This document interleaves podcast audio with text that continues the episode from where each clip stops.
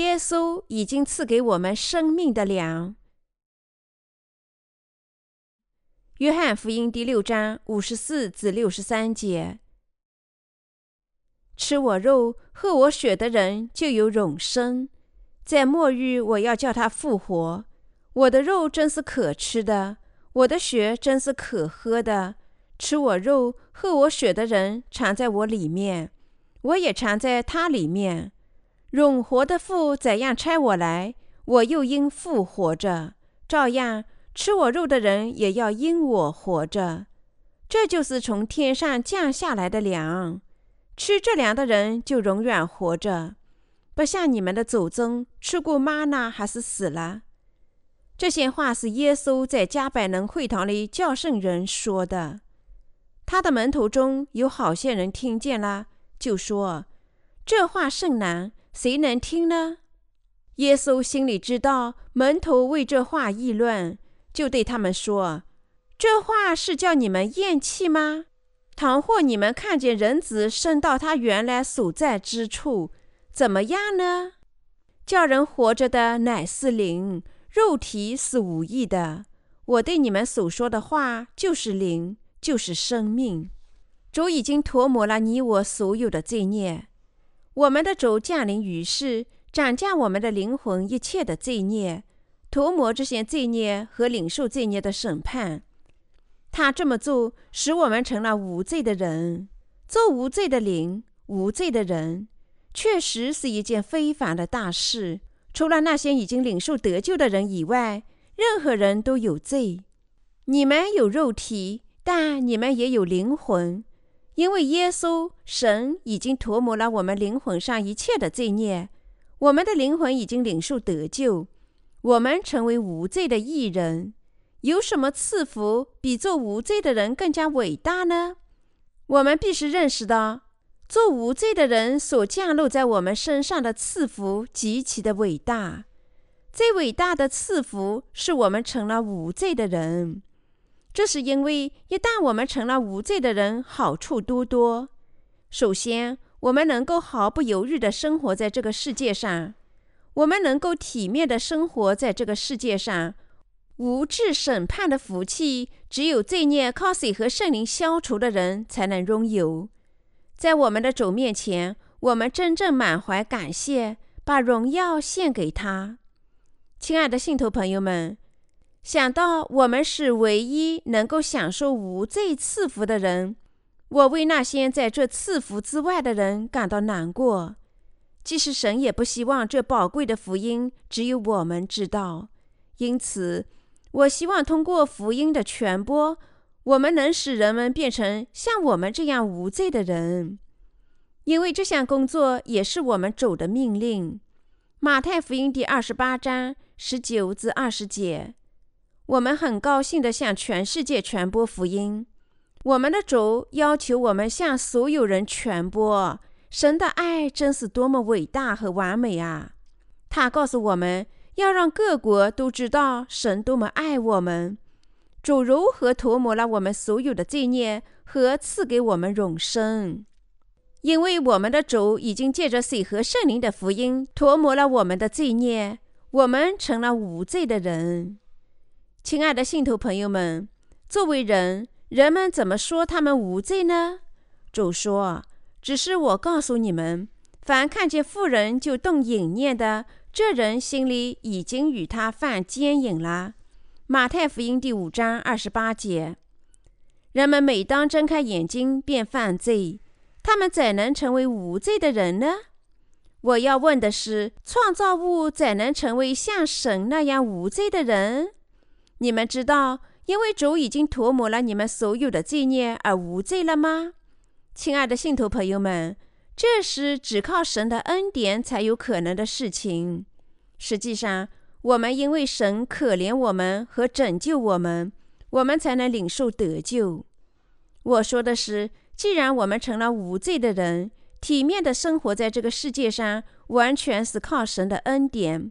我们怎能独享这宝贵的真理呢？在这世界上，许多人因为罪孽而处境艰难，他们因为罪孽而哀伤、羞愧、自杀，在心理和身体上患疾病。现在许多人垂死，因为凡事不顺心，因为他们在灵性上盲目，在身体上困惑。然而，那些在神面前已经罪孽得赦的人，怎能背弃神的旨意，傲慢自大，始终独自独享这宝贵的真理呢？这是我说的话。神不只是爱我们，而且也爱所有的人。他已经把每个人拯救出各项的罪孽，唯一的差异是，有些人因为知道和信仰真理，已经领受了神的恩典，而有些人还没有领受恩典，因为他们不信仰这个真理，因为他们不知道这个真理。事实上，神爱着每个人。众人开始跟随主，主怜悯他们。用一位少年拿出来的五只饼和两条鱼喂饱了五千人。人们在吃掉食物之后，想拥耶稣为王，但主觉察到了他们的意图，离开那个地方。门徒乘船到了提比里亚海的另一边，但好像耶稣没有与他们同行，因此，当门徒在船上遇到大风，非常害怕，不知道该怎么办。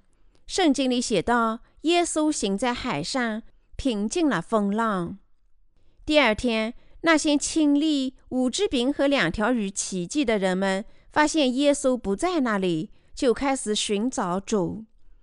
耶稣治病救人，复活死者，只用一篮的食物喂饱了五千多人。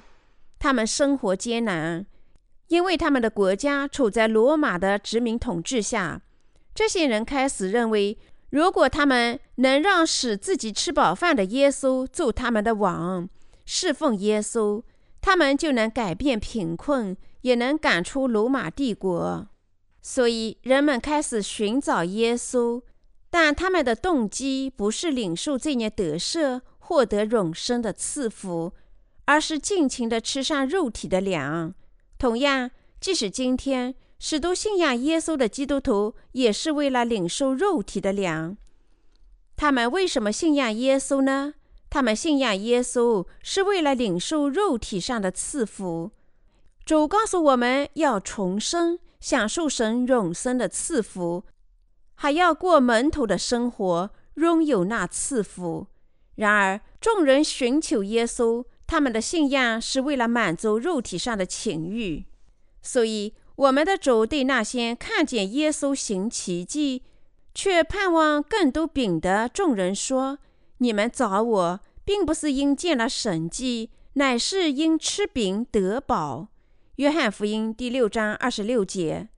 主知道他们来找他是为了追求肉体上的粮。他告诉我们，人应该追求什么？他寻求他，不应只是为了吃身体上的粮。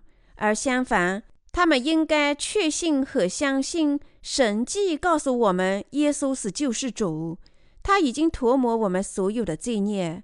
这意味着，当耶稣用五只饼和两条鱼行奇迹时，人们应该认识到他是神的儿子和创造天地及世界的神，赐给人们生命的神。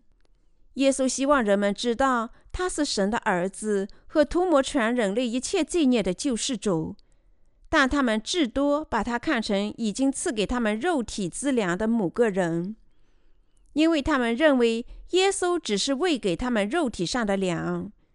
他尴尬地告诉他们：“你们怎么可以不为那不坏的食物劳累，而跟着我只追求那要坏的食物呢？你们现在跟着我，不是为了多吃粮吗？”你们追我到这么远的地方，只是为了多吃粮，好像你们要到某个家里搞庆典吗？耶稣感到极为遗憾。如果你们从我这里寻找永生，我将赐给你们永生；如果你们在心里寻求罪孽得赦，我将一次性赐给你们罪孽得赦，把你们变成神的儿女。如果你们追求天上的赐福，我能赐给你们天上的所有赐福，然而你们怎能追求世上的事情呢？让我们阅读约翰福音第六章第二十八至四十节的经文。众人问他说：“我们当行什么才算做神的功呢？”耶稣回答说：“信神所差来的，这就是做神的功。”他们又说：“你行什么神迹，叫我们看见就信你？你到底做什么事呢？”我们的祖宗在旷野吃过玛纳，如经上写着说：“他从天上赐下粮来给他们吃。”耶稣说：“我实实在在的告诉你们，那从天上来的粮。”不是摩西赐给你们的，乃是我父将天上来的真粮赐给你们。因为神的粮就是那从天上降下来赐生命给世界的。他们说：“主啊，常将这粮赐给我们。”耶稣说：“我就是生命的粮，到我这里来的必定不饿，信我的永远不渴。只是我对你们说过。”你们已经看见我，还是不信？凡父所赐给我的人，必到我这里来。到我这里来的，我总不丢弃他，因为我从天上降下来，不是要按自己的意思行，乃是要按那差我来者的意思行。差我来者的意思就是，他所赐给我的，叫我一个也不失落，在末日却叫他复活。因为我父的意思是叫一切见子而醒的人得永生，并且在末日我要叫他复活。亲爱的信徒朋友们，我们的主为什么降临于世行奇事神迹呢？主这么做是为了告诉我们，他是神的儿子和全人类的救世主。如果耶稣降临于世只是为了治病，那么被医治的病人只能多活几年。或者几十年，死后仍然要下地狱，心里有罪。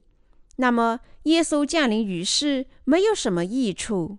我们的主行启示、创造神迹，是为了告诉人们，他自己就是救世主，他有能力一次性涂抹所有人一切的罪孽。耶稣创造的各种奇迹，预示着罪孽得赦。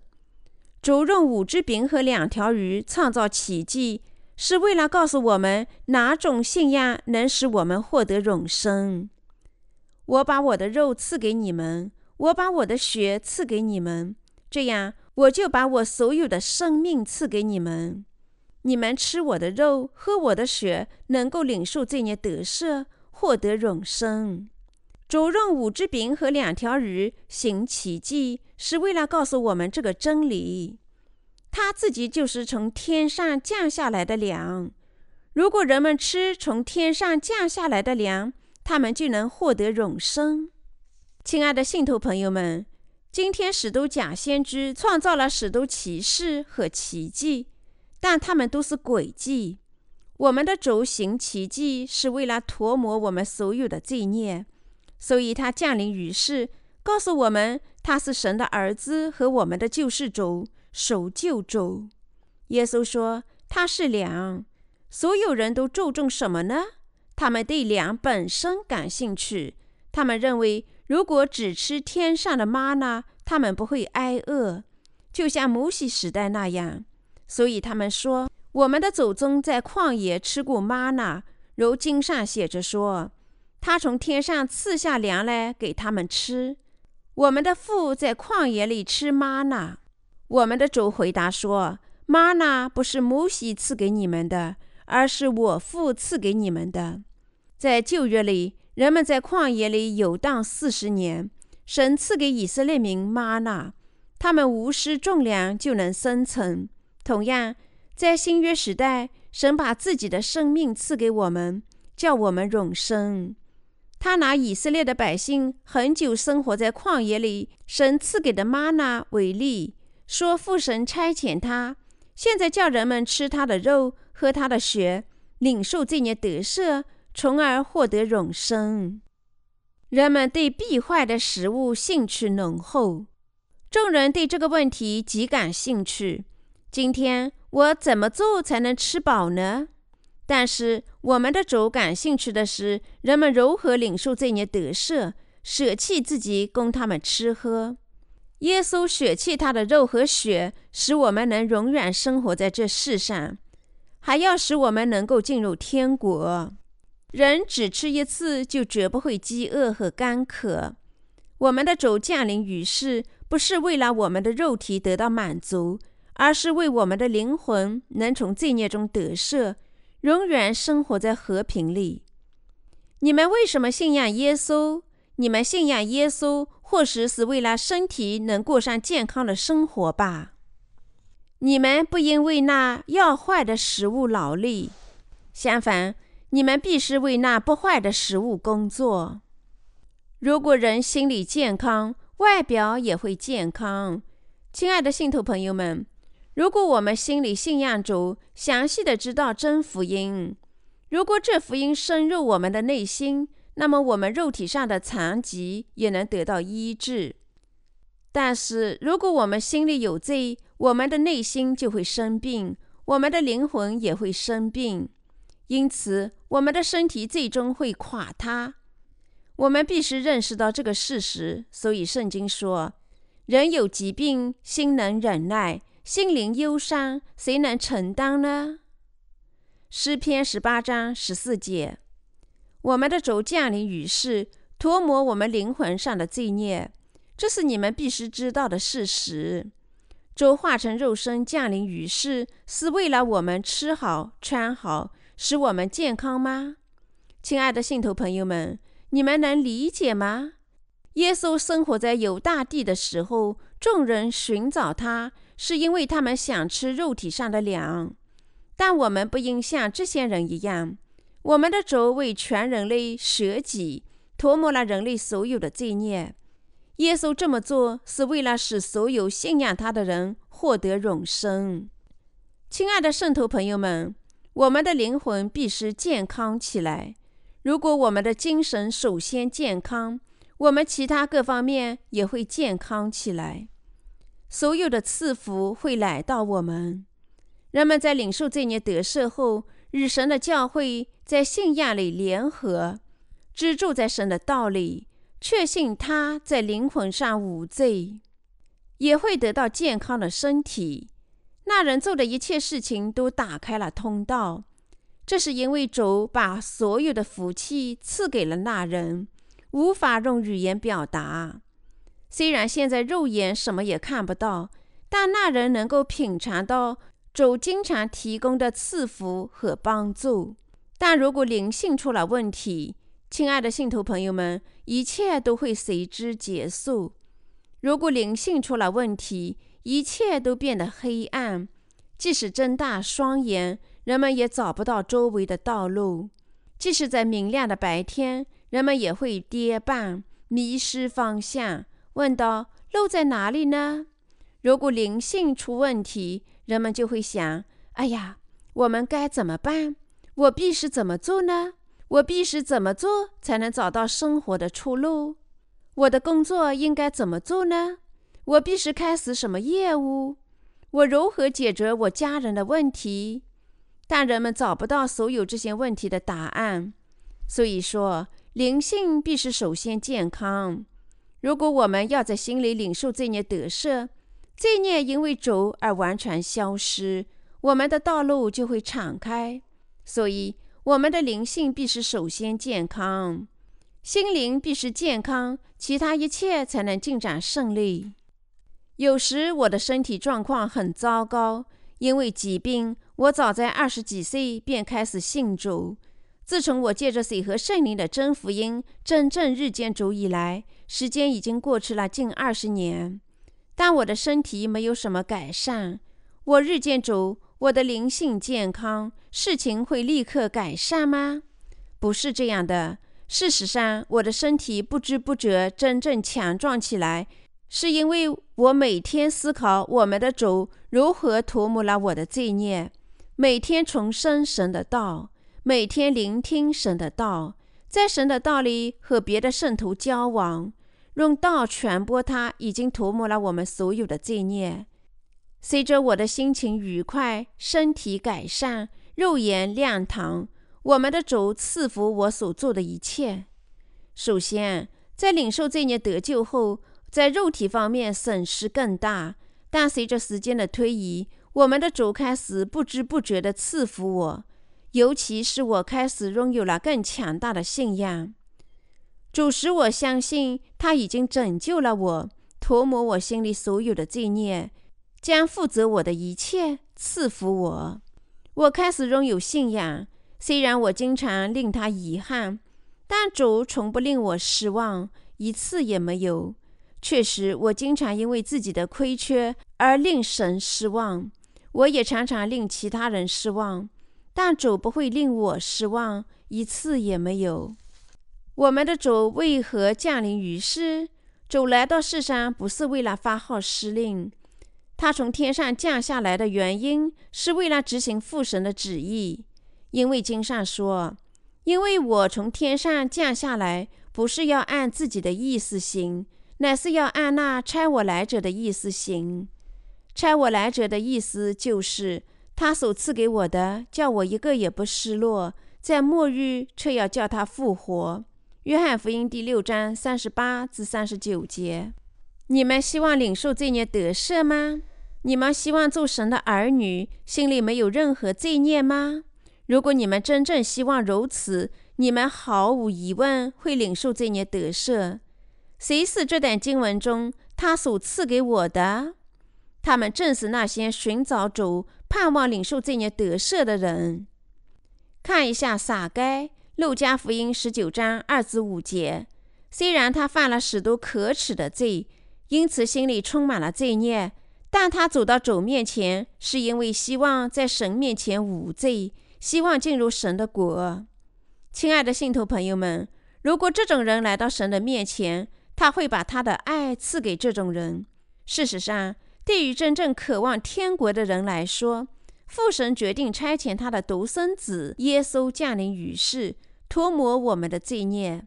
实际上，耶稣顺从神的旨意降临于世，在约旦河受洗，在十字架上流血而死，完成了我们的拯救。他将要生一个儿子，你要给他起名叫耶稣。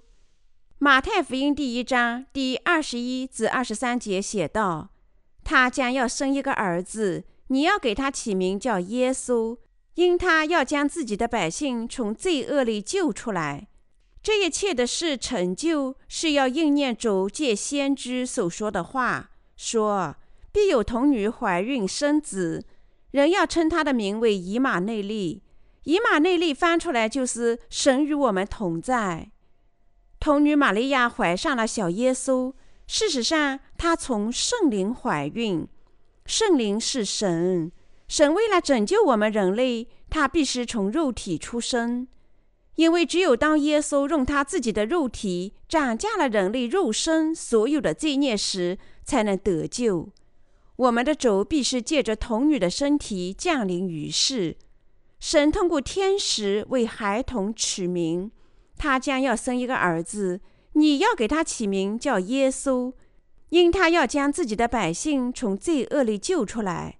马太福音第一章二十一节，经上说：“耶稣从圣灵怀上的，圣灵是神，意思是神为了成为人类的守救主，他必须借着玛利亚的身体作为小耶稣出世。”经上说：“必有童女怀孕生子，人要称他的名为以马内利。”以马内利翻出来就是神与我们同在。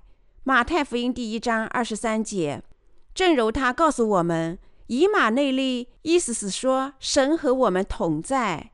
以赛亚书第七章十四节，他告诉我们神作为肉身降临于世。现在我们必须弄明白神为何降临于世，因为涨价人们的所有罪孽必须是要他的身体。这样，他才能担当世人的罪孽。这就像旧约中献祭的方式，必须献上没有残疾的献祭牲，把罪孽转嫁到动物身上，从而涂抹这些罪孽。所以，为了成为我们全人类的献祭牲，耶稣以肉身降临于世。在旧约的立位记中，如果人们希望领受罪孽得赦，他们必须献上没有残疾的羔羊。如果有罪的人带上一头没有残疾的绵羊、山羊或者奶牛，然后按手，那么所有的罪孽都被转嫁到献祭生身上了。没有残疾的献祭生便替那转嫁了罪孽的人而死。正如经上说：“因为活物的生命是在血中，因血里有生命，所以能赎罪。”利未记十七章十一节。人们把他们的罪孽转嫁到动物的肉体上，流血而死。用这种方式，旧约中的人们为他们所有的罪孽领受得赦。我们的神为了以同样的方式拯救我们，化成肉身降临于世。所以，我们阅读马太福音第三章的经文，就会发现他如何拯救了我们。这些写成文字的道告诉我们。耶稣如何赐给我们他的肉体？当下，耶稣从加利利来到约旦河，见了约翰，要受他的洗。约翰想要拦住他，说：“我当受你的洗，你反倒上我这里来吗？”耶稣回答说：“你暂且使我，因为我们理当这样尽诸般的义。”于是约翰使了他。耶稣受了洗，随即从水里上来。天忽然为他开了，他就看见神的灵仿佛鸽子降下，落在他的身上。从天上有声音说：“这是我的爱子，我所喜悦的。”马太福音第三章十三至十七节。神性有三者：父、子和圣灵。三者的状态可能不同，但他们实际上都是神。耶稣是神。圣灵是神，父神也是神，神性的三者都有共同的目的。其中，耶稣是父神的儿子，他以肉身降临于世。耶稣通过玛利亚被出生到这个世界上，接受全人类的代表施洗约翰的洗礼。所以，父神在耶稣受洗后见证他的儿子，说：“这是我的爱子，我所喜悦的。”马太福音第三章十七节。谁见证了什么？事实上，父神见证受洗的耶稣是他的儿子。通过这次洗礼，世人所有的罪孽都被转嫁到耶稣身上了。所以，施洗约翰在施洗耶稣的第二天，指着他说：“看呐，神的羔羊，除去世人罪孽的。”约翰福音第一章二十九节。我们的神从天上降下永生的粮。那粮正是他的儿子耶稣，他把耶稣一切事物的造物主、王中之王、万军之主，自己也是神的儿子，降临到这世上。耶稣以肉身被差送到世上，受洗，担当人类所有的罪孽。神把世人的罪孽转嫁到他的儿子身上，叫全人类因信领受罪孽得赦。因为耶稣已经用他的肉体担当了人类所有的罪孽。有人说，耶稣在约旦河受洗是为了表示他的卑微，其实不然。他受洗并不是为了修饰他公开生活的第一项工作。他在来到世上所做的工作中，没有一项是白工。到世上来拯救你我的主，为什么来到约翰那里？在他的面前低头受洗，开始我们的拯救工作呢？为什么四部福音都是从耶稣的洗礼开始记录主的形式？为什么所有的门徒无数次提到耶稣领受的洗礼呢？为什么使徒保罗宣布：“你们受洗归入基督的，都是披戴基督啦？”加拉太书第三章二十七节。我们的主降临于世，拯救我们。他在三十岁时把人类的罪孽转嫁到他自己身上。他的肉体本来无罪，为什么呢？因为耶稣不是通过男女关系出生的。他作为神，他借着童女玛利亚的身体出生，只是为了化成肉身，为了把全人类的罪孽转嫁到他的无罪的身体上。他必须在约旦河受洗，这便是耶稣已经赐给我们他的肉身的意思。耶稣为什么接受施洗约翰的洗礼？施洗约翰是被神差来的使者。在旧约时代，大祭司亚伦作为全体以色列人的代表，七月初十这一天，在献祭身上按手，一次性涂抹以色列百姓的罪孽。利未记十六章二十至二十二、二十九节，大祭司根据神制定的献祭制度，这位代表在献祭身身上按手。把以色列百姓一年来所犯的罪孽一次性转嫁到献祭生身上，因此必须把人类的代表差遣到世上，神才能把罪孽转嫁到耶稣身上，涂抹人类所有的罪孽。所以，神差遣施洗约翰比耶稣早六个月从大祭司亚伦的后裔撒加利亚出生。路加福音第一章五至二十五节。神是立约的神，正如神通过献祭制度及他预言的道所应许的那样，神实实在在的降临于世，为人类献出他无罪的肉身。为此，他通过谁涨价我们的罪孽呢？通过施洗约翰。耶稣接受施洗约翰，神的使者和全人类的代表的洗礼。主亲自见证施洗约翰是所有人的代表。说，经上记者说：“我要差遣我的使者在你前面预备道路。”所说的就是这个人。我实在告诉你们，凡妇人所生的，没有一个兴起来大过施洗约翰的。然而，天国里最小的比他还大。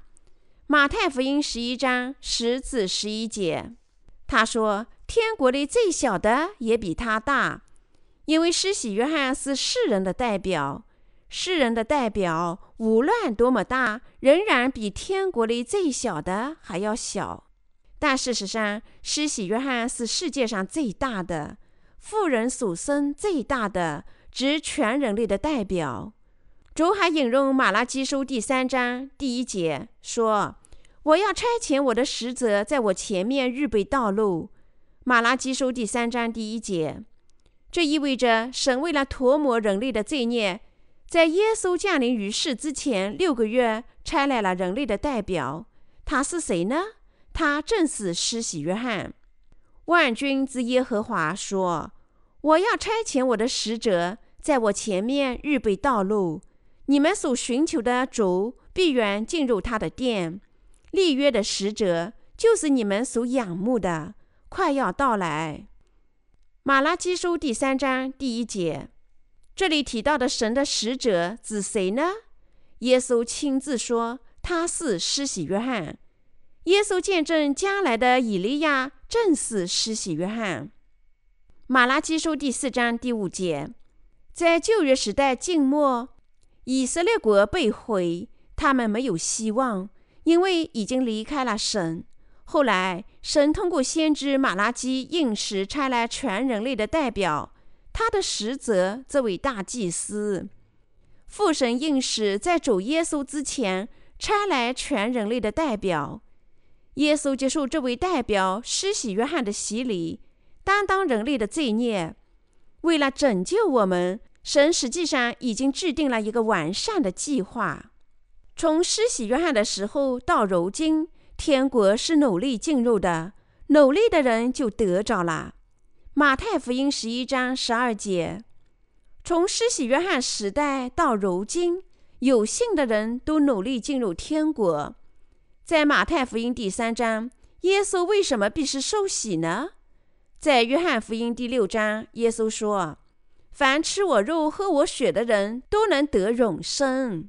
你们这么做，你们才能居住在我里面。”就像我只住在腹里面一样，但如果不吃我的肉，喝我血，你们便与我没有任何关系。在耶稣的肉和血当中，如果有人忽视任何一项，那人既不能居住在耶稣里面，也不能得永生。哦，我喜欢耶稣的血，而不喜欢他的肉。有没有人这样说话呢？为了涂抹我们的罪孽。我们的主以肉身降临于世，用他的身体受洗，斩价我们所有的罪孽。因此，他已经使我们心里无罪啦。他已经计划拯救我们，我们必须这么信。如果我们忽视耶稣的肉或者他的血，就如同忽视神的拯救计划。我们的神受洗是为了拯救我们，所以耶稣吩咐施洗约翰说：“你暂且使我。你是世上的大祭司吗？你是人类的代表吗？什么也不要说，只要按我说的话去做，把你的手按在我的头上。只有你这么做，世人所有的罪孽才会转嫁到我身上来。我们这样做。”使所有的人无罪才是正确的，我们理当尽诸般的义。亲爱的信徒朋友们，这样做合适不合适呢？合适。耶稣拯救了我们，只是说：“嘿，我要为你们而死，信我吧。”他死在十字架上，却没有斩价我们的罪孽，甚至这些罪孽还在我们里面吗？如果他这么做，那么事实上罪孽仍然在我们的身上，所以我们心里的罪孽绝不会消失。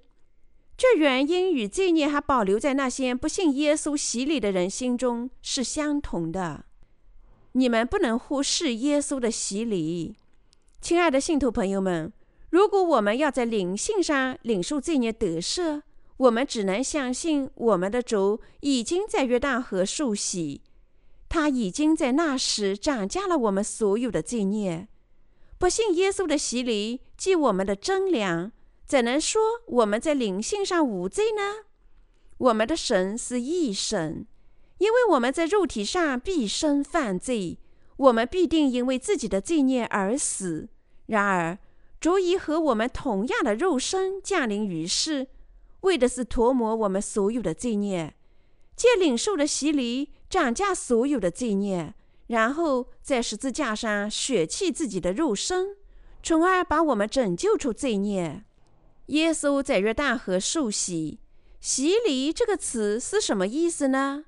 首先，洗礼的意思是清洗。亲爱的信徒朋友们，我们如何清洗自己的内心？因为我们心里充满了罪孽，他们如何才能得洗呢？我们心里的罪孽得洗，是因为罪孽被转嫁到耶稣身上了。我们的罪孽被转嫁到耶稣身上，是因为他通过全人类的代表，已经结束了罪孽的涨价。因为我们的罪孽已经被涨价，因为我们心里的罪孽通过洗礼已经完全消失。当我们研究旧约中的献祭制度时，罪孽不是已经随着罪人在山羊头上的按手被涨价了吗？那么这人里面还有罪吗？不，没有，没有罪，是因为罪孽已经得洗，这便是守旧。守旧只通过支付罪孽的工价，不再有罪了。在大守旧那一天，亚伦代表以色列的百姓在献祭牲头上按手。以色列的百姓罪孽因此被完全转嫁到献祭牲的身上时，这些人的罪孽便得洗了。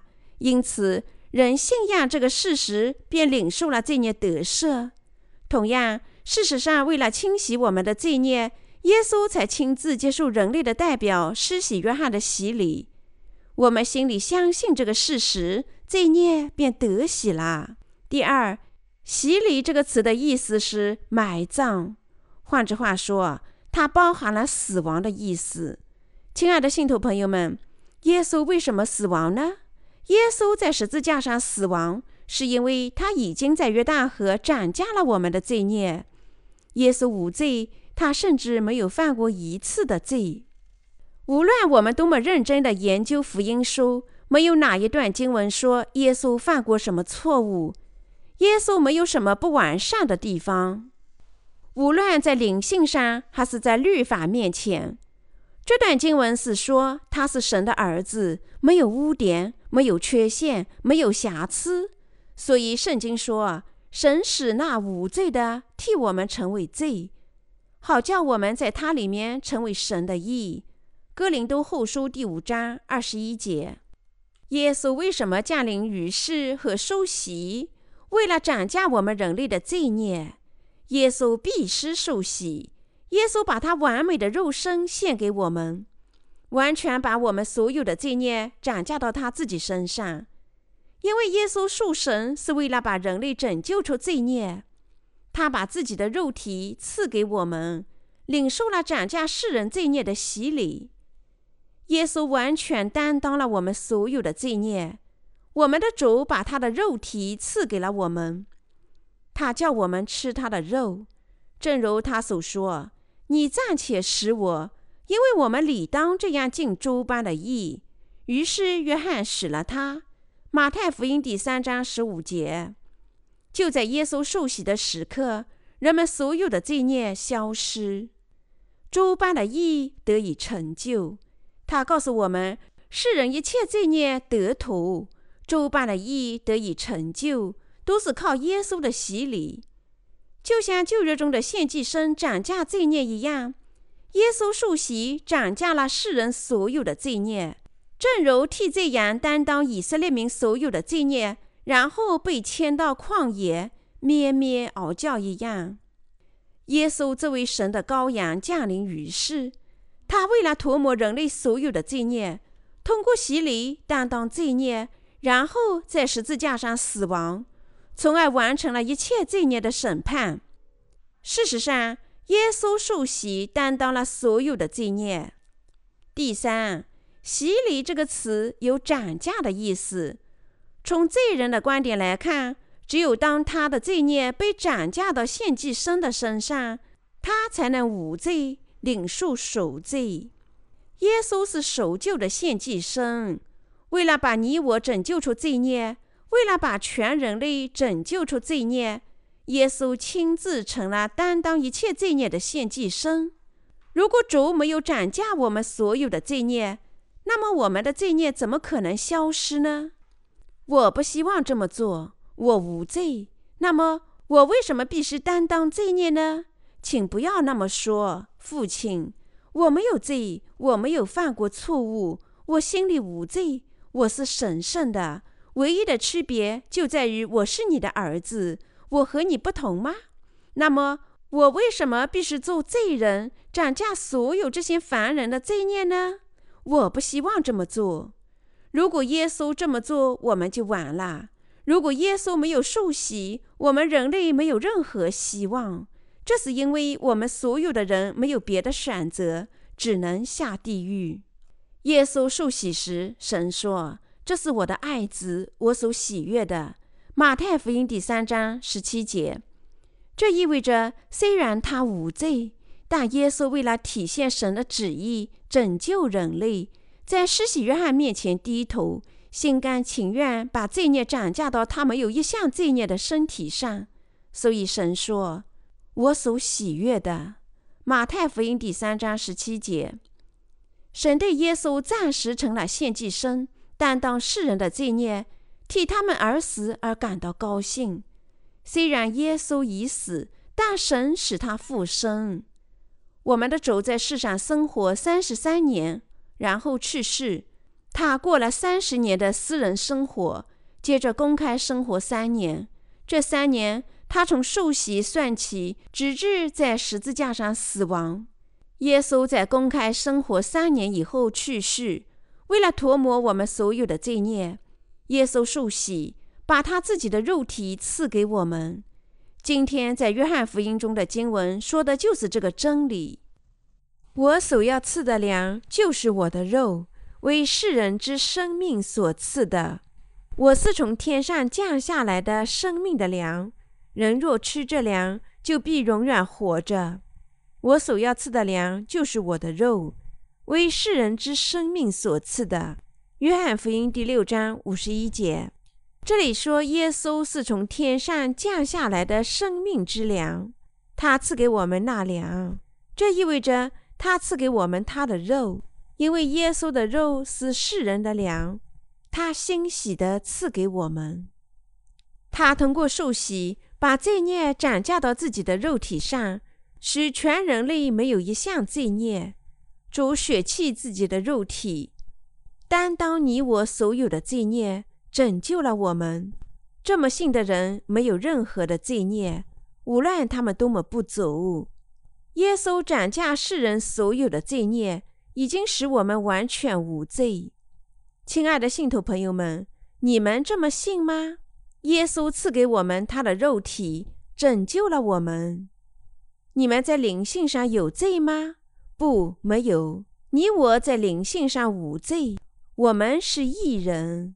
无论多么不足，我们都是已经领受了神的恩典的异人。义人是天国的公主、王子和立王。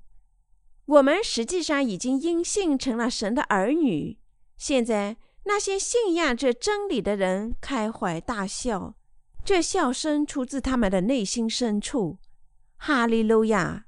我说我现在无罪了，主舍弃了他的肉体，我所有的罪孽都完全的被他的肉体涨价了。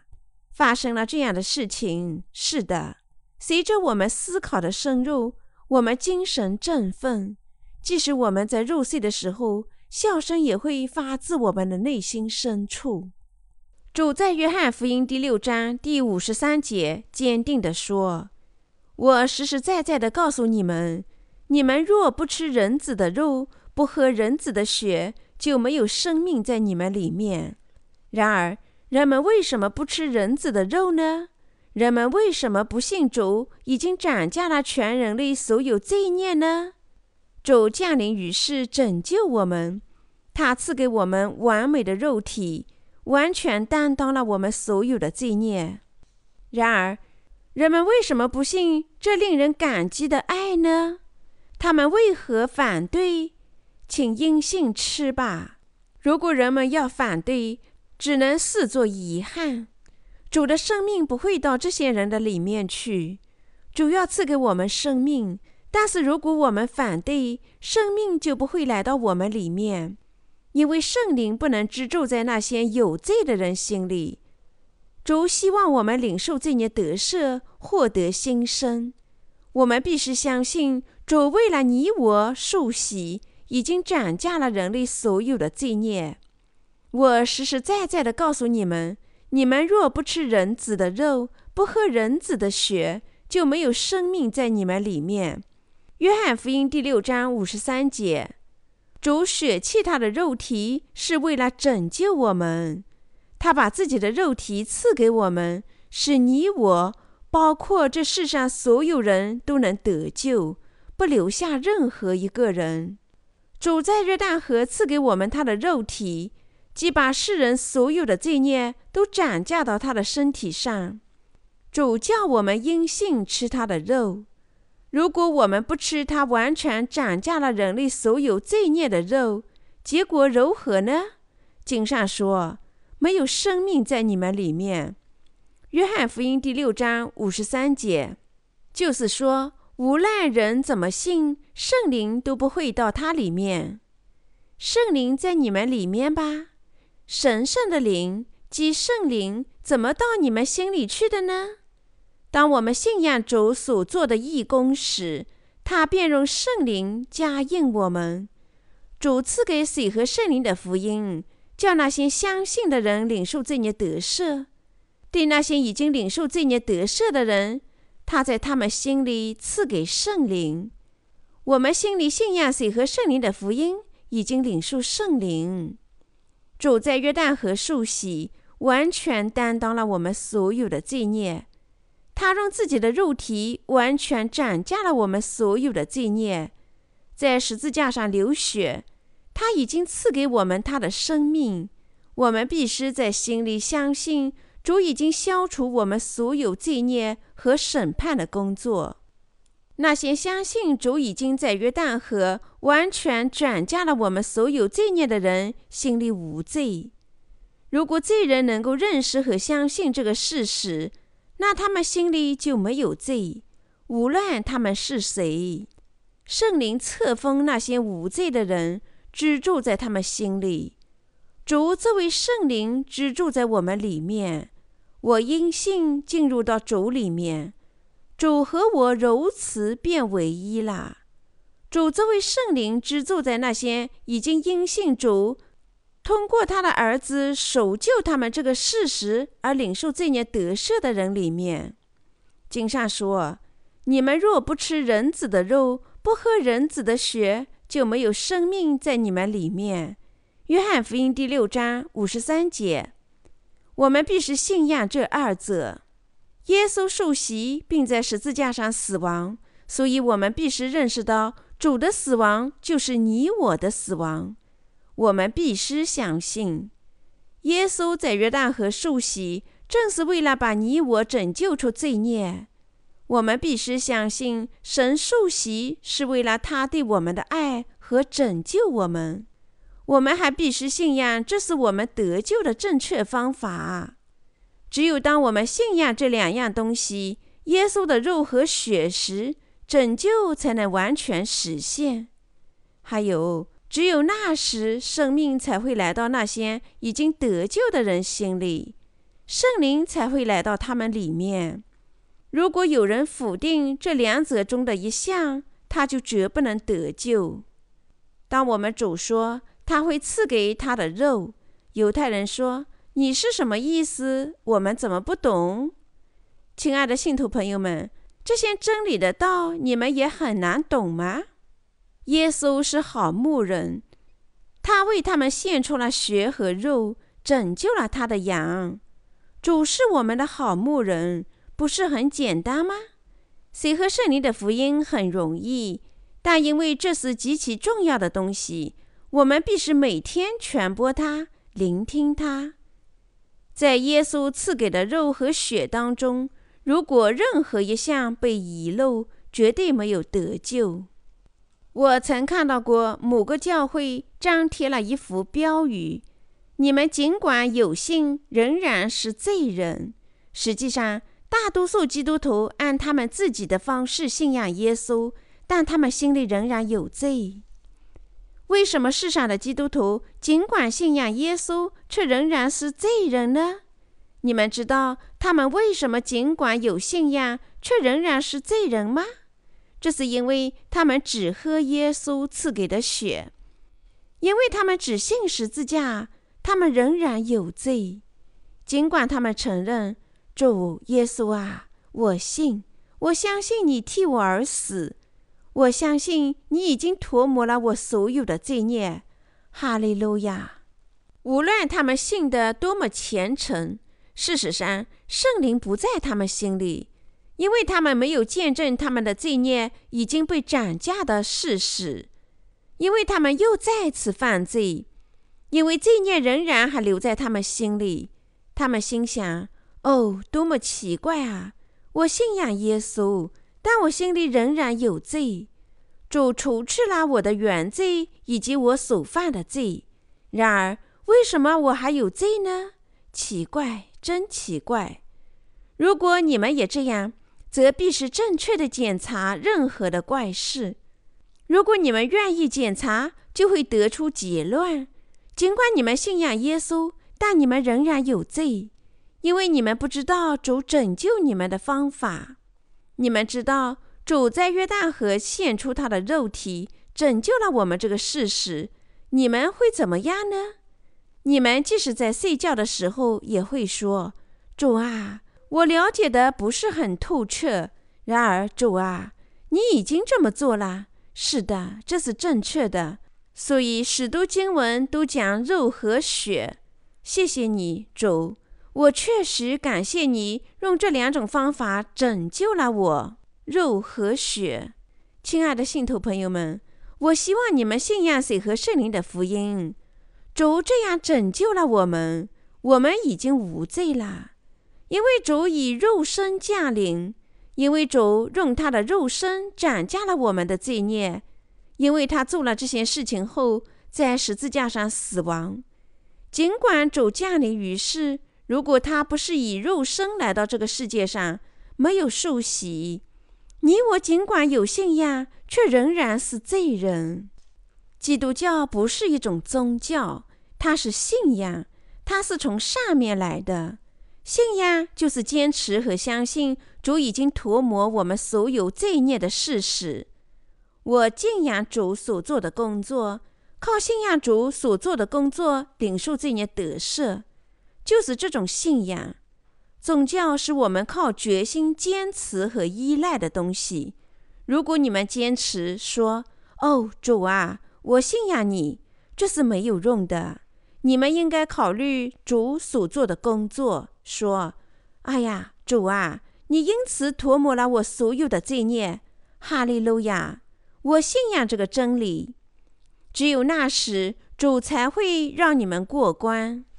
亲爱的信徒朋友们，你们有罪吗？不，你们没有。耶稣在约旦河赐给我们他的肉体，斩价了我们所有的罪孽。看呐，神的羔羊，除去世人罪孽的。约翰福音第一章二十九节。耶稣走向十字架，担当世人的罪孽，一次性完美的解决了我们所有罪孽的惩罚。主完美的拯救了我们。我们心里因信领受罪孽得赦，主使我们能够因信领受得救，无视我们任何善行或者努力。我们的主已经拯救了我们，主是我们的救世主。主为了拯救我们，三十三年容忍那些敌视他的人，我们无法想象他的耐心。犹太人、法利赛人和文士都挑衅耶稣，他们都想打击他、逮捕和杀害他。如果我是像耶稣那样的造物主，我会立即粉碎他们。但因为我们的主是怜悯的，他降临到世上来拯救他们，因为他还希望斩价这些人的罪孽，叫他们获得永生。他像羊羔般温顺。在剪毛人的面前无声。以赛亚书五十三章第七节，这是何等高贵与奇妙的真理之爱啊！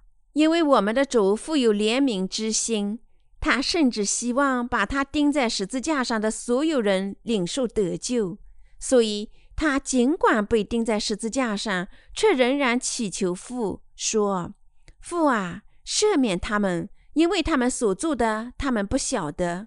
路加福音二十三章三十四节，我们的主降临于世，赐给我们他的肉和血，为的是拯救你我。这就是拯救。他这么做，允许我们呼吸。我们的主使我们心里无罪，使我们受罪孽压抑的心灵能够呼吸。主赐给我们他的肉，他赐给我们他的血。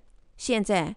他坐在神宝座的右边，他希望大家因信吃他的肉，喝他的血而得救。他非常希望这样，我们甚至无法想象。我已经为你们受洗，已经斩价了你们所有的罪孽，我拯救了你们，为你们献出属于我的一切。我已经涂抹了你们所有人肉体上的罪孽。我用我的肉和血拯救了你们。我们必须因信认识主，多么希望我们领受这孽得赦。我们必须认识主，多么希望我们进入神居住的国，因信获得永生。你们能看出神的心思吗？神为什么化成肉身来到这世上，蒙受所有这些侮辱呢？我们的主为什么舍弃他的肉体？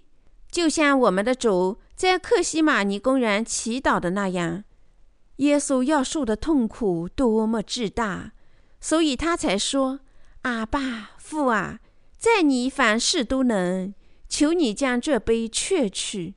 然而不要从我的意思，只要从你的意思。”马可福音十四章三十六节，这是血杯。因为他用血气的肉体斩价了我们所有的罪孽，他必须在十字架上死亡，这意味着喝杯极其痛苦。所以，如果可能，耶稣希望避开那杯。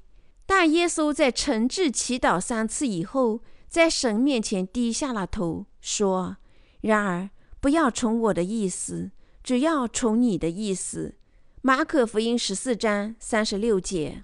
他说：“父啊，只要顺从你的旨意。”于是舍弃自己，被钉死在十字架上。虽然他自己无罪，但因为他受洗，用他的肉体斩价了世人所有的罪孽，把全人类拯救出罪孽。主必是支付所有这些罪孽的工价。诚然，虽然我们的主不希望为罪受到责备，因为痛恨罪孽，但实际上他忍受了所有这些工作，为的是拯救我们。我们必须靠信仰耶稣领受罪孽得赦。即使在这世界上，我们也应该能够作为无罪的人生活在和平里。这是我们主对我们的旨意。亲爱的信徒朋友们，你们相信吗？我们的主赐给我们他的肉，已经拯救了我们。虽然这是真理，为什么人们不信呢？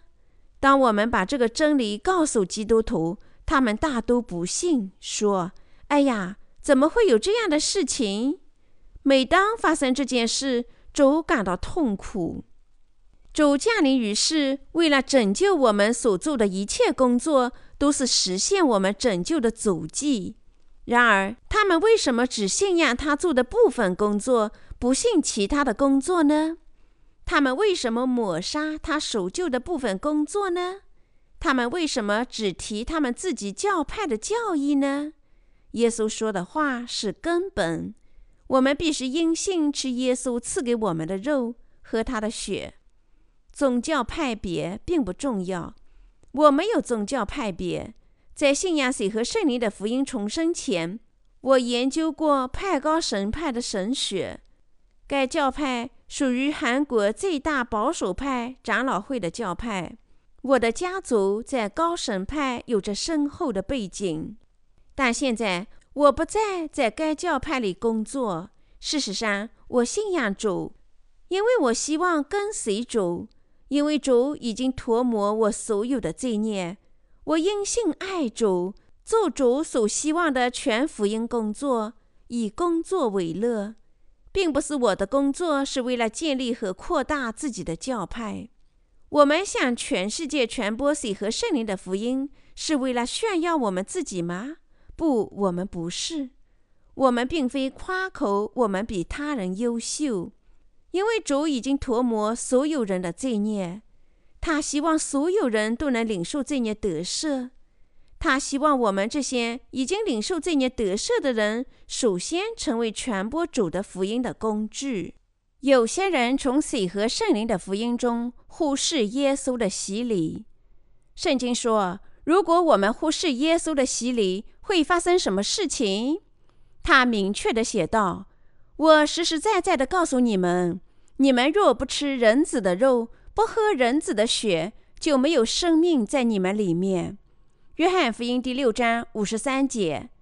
如果有人不信水和圣灵的福音，则那人将下地狱。即使他信仰耶稣，他没有生命。圣灵在你们里面吗？那些拥有圣灵的人心里无罪。那些没有圣灵的人不信耶稣。”但是，一旦他们犯了错误，他们就会受到罪孽的束缚。由于一而再、再而三受到罪孽的束缚，他们下定决心说：“我不能犯罪，我不应犯罪。”但因为他们是人类，他们怎能做到不犯罪呢？他们在犯罪时还会感到害怕，说：“哎呀，我又犯罪了，我该怎么办？”为什么信仰耶稣的人害怕被审判？这是因为他们自从信仰水和圣灵的福音以来，还没有得救。如果神已经告诉我们，每当犯罪，我们就得支付罪孽的工价，那么你们已经哀嚎了千万次了。就我们一周所犯的罪孽而言，我们已经够得上反复被打死一百次。如果审判按着心里背负的罪孽和行为上的罪孽，这世上不会留下一个人。我们的主是怎么说的？他说：“我喜爱连续，不喜爱祭祀。”这句话的意思，你们且去揣摩。我来本不是招义人，乃是招罪人。马太福音第九章十三节。亲爱的信徒朋友们，这个连续。指主已经涂抹我们所有的罪孽，因为他怜悯我们。我喜爱连续，不喜爱祭祀。意思是说，主不希望我们像旧约时代以色列的百姓所做的那样做悔改的祈祷、侍奉神和做其他的事，带着献祭生走到祭司面前，说：“我犯罪了，请饶恕我，我会有好报的。”他只希望我们靠着信仰水和圣灵的福音，领受罪孽得赦。你们因信吃人子的肉了吗？请吃人子的肉。主在约翰福音第六章。第五十四至五十五节说：“吃我肉、喝我血的人就有永生，在末日我要叫他复活。我的肉真是可吃的，我的血真是可喝的。主的肉确实是可以吃的。我们的主用他的肉涨价我们所有的罪孽，是我们得救的真正标记。亲爱的信徒朋友们，你们这么信吗？我们在灵性上思考。”啊，是的，逐渐洗礼涨价了世人的罪孽。是的，那是正确的。因此，水和圣灵的福音是永远赐给生命的粮。即使我们保存很长时间，吃很长时间也不会腐败。主在约旦河涨价我所有的罪孽，完美的成就了周般的义。耶稣通过他的洗礼，完全担当了所有人的罪孽。耶稣这位神的羔羊，背负世人所有罪孽而去。如果我们每天提醒自己这个事实，我们的心里就无罪。耶稣借洗礼涨价了我们从出生到三十岁，甚至我们活到七十岁所犯的罪孽。他已经涨价了我们直至那时要犯的罪孽。信仰耶稣，不但涨价了我们的罪孽。而且还涨价了我们父亲和母亲，以及我们儿女的罪孽。即从亚当开始，到这个世界末了，所有人的罪孽都成为我们心中的粮。人在犯罪的时候，无法在灵性上容忍罪孽。然而，我们的灵性在历经这些罪恶的生活时，怎能处在和平里呢？只有我们的主才可能赐给我们真粮。什么是我们人类灵性上的真粮？我们灵性上的真粮是他的肉体。我们的主在约旦河赐给我们他的肉体，就是我们灵性的粮。我们主的肉就是我们的真粮。真正的饮料是主的血。主领受了我们理当领受的审判，才是真正的饮料。我们的灵性因为我们所有的罪孽已经得赎而振奋。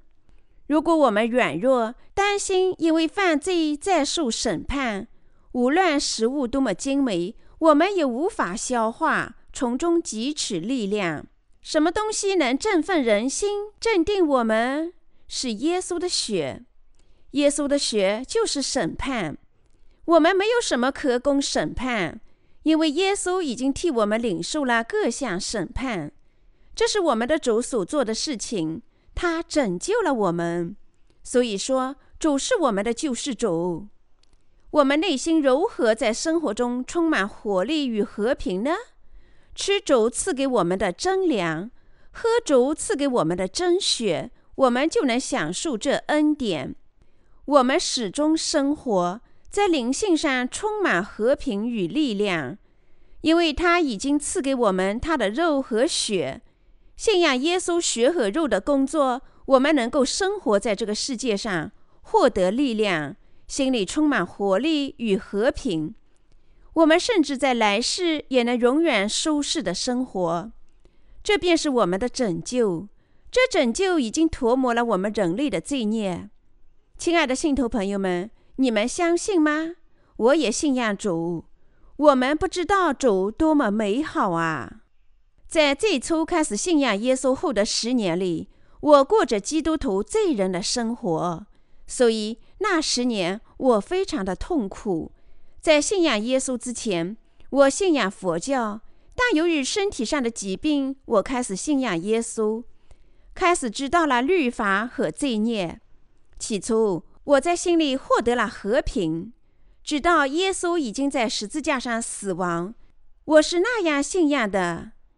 起初五年，我方言说的相当的流利，充满爱心。首先要帮助别人。每当我口袋里有钱，我就会捐助那些在困境中的人们。每当我路过到处是乞丐的街道，我总是两袋子空空。一位牧师曾经说过，他除了一套衣服以外，捐出了所有的东西，没有什么财产。那十年，我也是那样生活的。但因为我努力过亿的生活，我开始认识到我仍有许多不足，罪孽开始在我心里积聚，我受到罪孽无比的折磨，觉得我即将要死去。当我认识到我的灵魂因罪而窒息时，我甚至看不清人们的面容，不只是人，我甚至不能仰望天空，我甚至不能直呼主的名。犯罪后。我努力向神祈祷，但一句话也说不出来。嘴里只能说：“主啊，我不知道下一句说什么，太苦恼了。”起初我祈祷得很好，但奇怪的是，随着时间的流逝，我祈祷就更困难了，因为我在叫喊“主啊”之后，就再也说不出话。我彻夜祈祷，但只能重复着“主啊，主啊”，因此。你们可以想象我是多么的沉闷。我必须来到主的面前，提出诚挚的请求，但我只是不能这么做。我不止一次、两次在彻夜呼唤主啊，主啊。后来不得不面对黎明后的早晨。这样此事五年，确实乏味。虽然这般的痛苦无法用语言表达。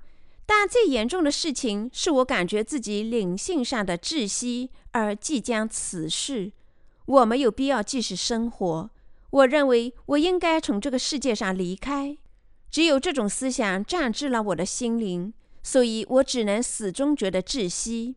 就在那时，我在阅读马太福音第三章十三至十五节，明白了一些道理。事实上，主已经在约旦河斩价了我所有的罪孽。当我认识到主受洗赐给我他的肉体已经涨价了我所有的罪孽时，我那窒息的灵魂便立即开始呼吸了。那么我必定无罪了，我已经领受得救，没有那么不幸了。如果那个时候我不知道那段告诉我主已经涨价了我罪孽的经文，我早已经窒息了。谢天谢地，我及时得救了。我满心喜悦，洋洋得意。因此，即使我躺在床上，我也要阅读这段经文。每当我无聊或者软弱时，我便阅读这段经文。他告诉我，我所有的罪孽都已经涨价到耶稣身上了。还有，我从看呐，神的羔羊，除去世人罪孽的，约翰福音第一章二十九节，和。这些罪过既已赦免，就不用再为罪献祭了。希伯来书第十章十八节，这段经文中找到了主已经完美拯救了我们的明确证据。主还说成了。约翰福音十九章三十节，又说如今那些在基督耶稣里的就不定罪了。罗马书第八章第一节，因此。我们信仰主，借以成就诸般义的水和圣灵的福音。亲爱的信徒朋友们，每当我陷入软弱时，我便重新阅读这些经文。我在灵性上每天都吃主的肉。现在，即使我每天不读这些经文，只要思考，就会认识到主已经用他的肉体斩价了我所有的罪孽。感谢主，我无比感激。我因信吃主的肉，成就了真粮，因此我开怀大笑，传播神的道，交往，为他人祈祷，求神赐福他们。亲爱的信徒朋友们，我们的主已经用他的肉和血拯救了我和你以及其他所有人。你们这么信吗？因此，它使我们绝对不会受到审判。我忙于福音的工作。独处时，我认识到自己多么不足和软弱啊！我希望在灵性上进步，然而我身体却涌现出许多体贴肉体的思想。我思考这些想法，我不禁认识到自我。当我躺在床上时，我告诉自己只躺一会儿，接着我又告诉自己小睡一会儿。接着，我告诉自己再多睡一会儿。我要起床太困难了，所以我看看自己，暗自悲伤，说：“主啊，怎么会有像我们这样的人？主啊，你拯救了我。我不为别人祈祷，而是告诉自己再躺一会儿。尽管如此，我仍能认识到自己重新跟随主，因为我心里依然无罪。或者有人说：‘但你怎敢说无罪呢？’”我在灵性上无罪，是因为我吃过主的肉，主赐给我们他的肉和血。因此，每当罪孽想束缚我们时，我们都能因信摆脱罪孽与审判的恐惧。即使今天我们不再受到软弱的束缚，我们祈祷主啊，我希望今天能够帮助更多的灵魂领受罪孽得赦，然后走到大街上，走进校园里。我们在外面遇到其他人，就开始传播水和圣灵的福音。问道：“你们有罪吗？还是无罪呢？你们知道耶稣如何完美的拯救了你们吗？”我们这么做，就会遇见许多信仰错误，说什么他们相信耶稣，但心里还有罪的人。我们便兴高采烈地告诉他们水和圣灵的福音。我们问：“你们是异人吗？”有些人回答说。我是异人，因为我信仰耶稣，但因为我每天犯罪，我也是罪人。